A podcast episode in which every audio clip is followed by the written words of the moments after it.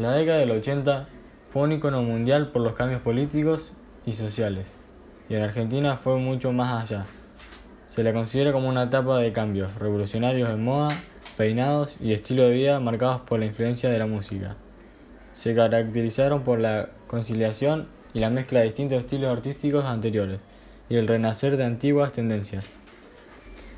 Estuvo caracterizada por profundos cambios sociales, debido a acontecimientos políticos y sociales, tanto a nivel nacional como internacional. En los años 80 se caracterizan por la guerra de Malvinas en el 82 y el fin de la dictadura militar en el 83, que había comenzado en 1976. También se preparaba para la democracia del 83.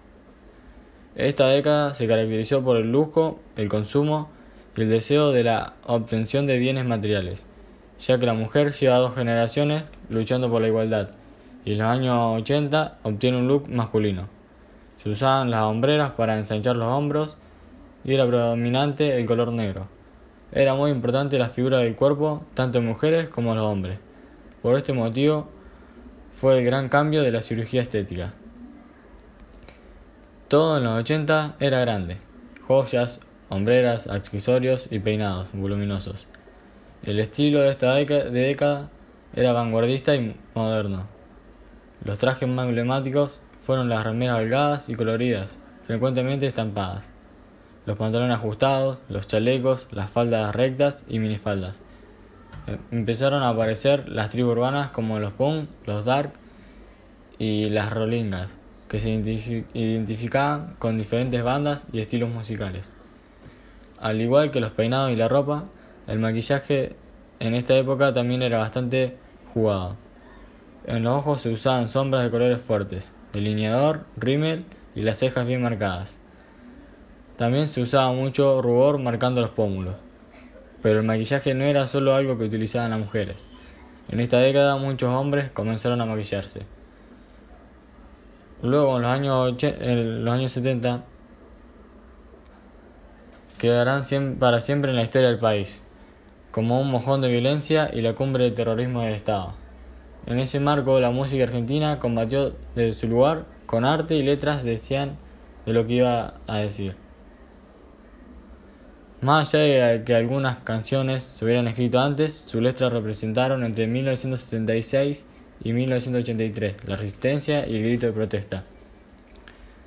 Las grandes canciones contra la dictadura son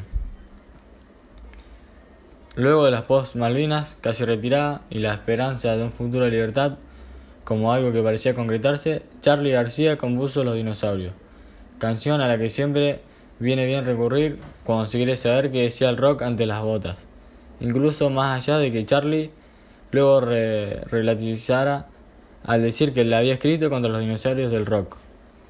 Y pese a esto, bien vale esta inversión tocada en, el, la Luna Park en 1983 durante la presentación del disco Click Modernos.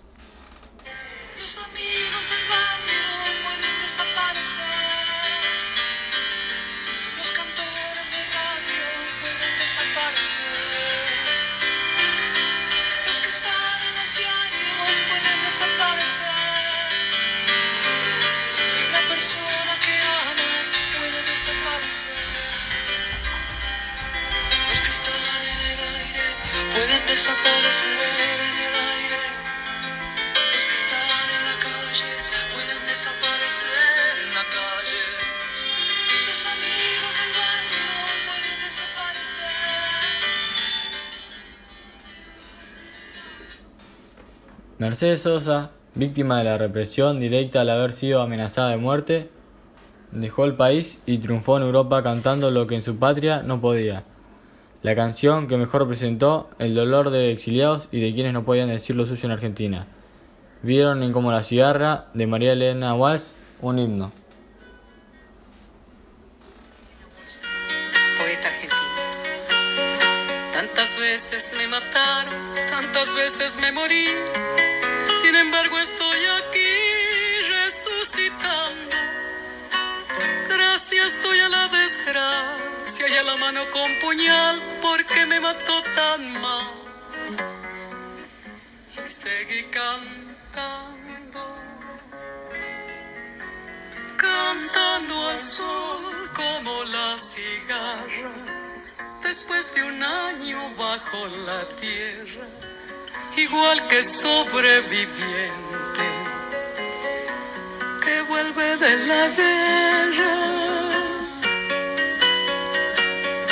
Tantas veces me borraron, tantas desaparecí a mi propio entierro fui sola y llorando. Hice un nudo en el pañuelo, pero me olvidé después que no era la única vez. La hermana de Víctor Heredia desapareció durante la dictadura y el dolor del artista se hizo canción a lo largo de una discografía, siempre comprometida con las luchas populares. Sobreviviendo, sin ninguna duda, es su gran himno.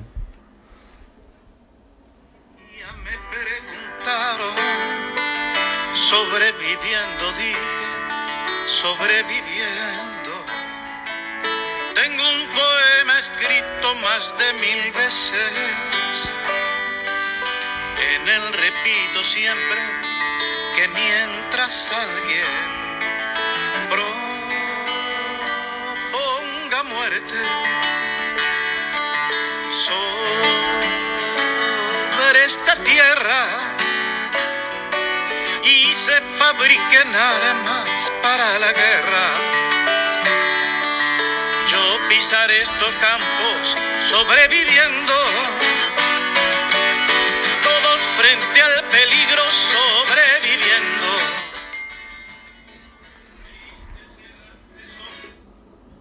Para el pueblo, lo que es el pueblo, la escribió Piero en 1973, en medio del convulsionado regreso de Juan Domingo Perón a la Argentina. Ese marco, apenas de tres años después, se transformó en una espiral de violencia y sangre que le hizo sentir a los de a pie que había que transformar el grito del peronismo en un grito de todos.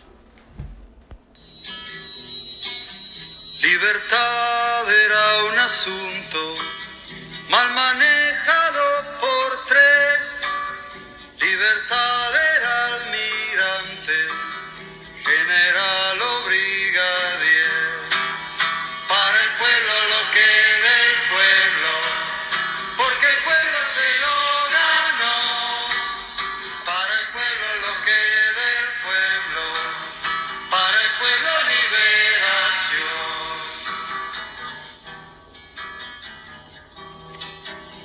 Comer bien era muy raro, comer poco era normal, comer era subversivo para el señor militar, para el pueblo lo que del pueblo.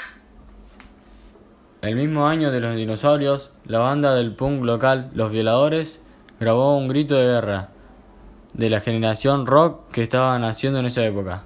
Represión es hasta hoy el caballito de batalla del grupo, y en aquel entonces fue lo más arriba que se podía saltar desde el under.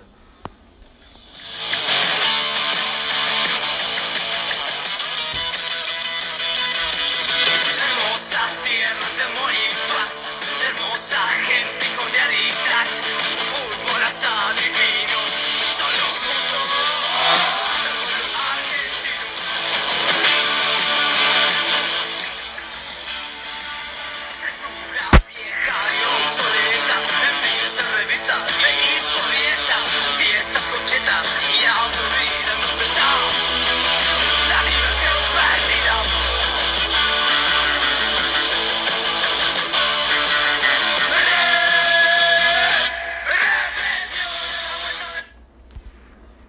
Una de las características clave de la censura ejercida durante el proceso fue la omitir todo tipo de connotación sexual. Por eso, Me gusta ese tajo de Luis Alberto Spinetta fue prohibida en todas las radios del país. Del álbum Desatormentándonos 1972 de Pescado Rabioso.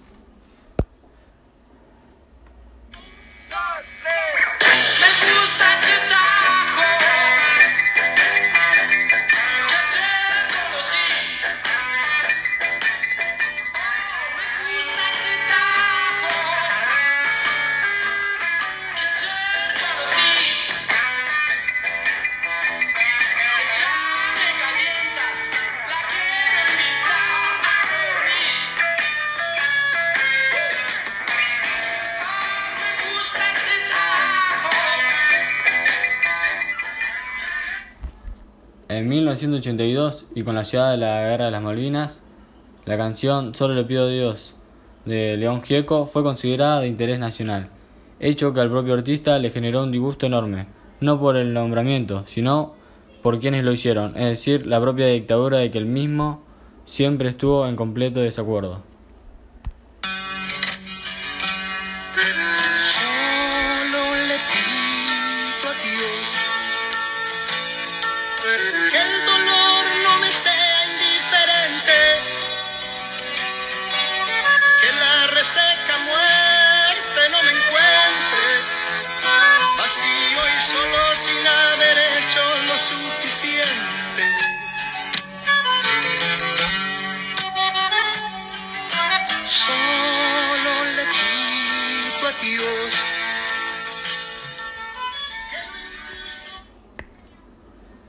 De Mercedes Sosa a los violadores, la música argentina honró la vida y la lucha contra la represión con poesía y canciones inmorales del inconsciente colectivo.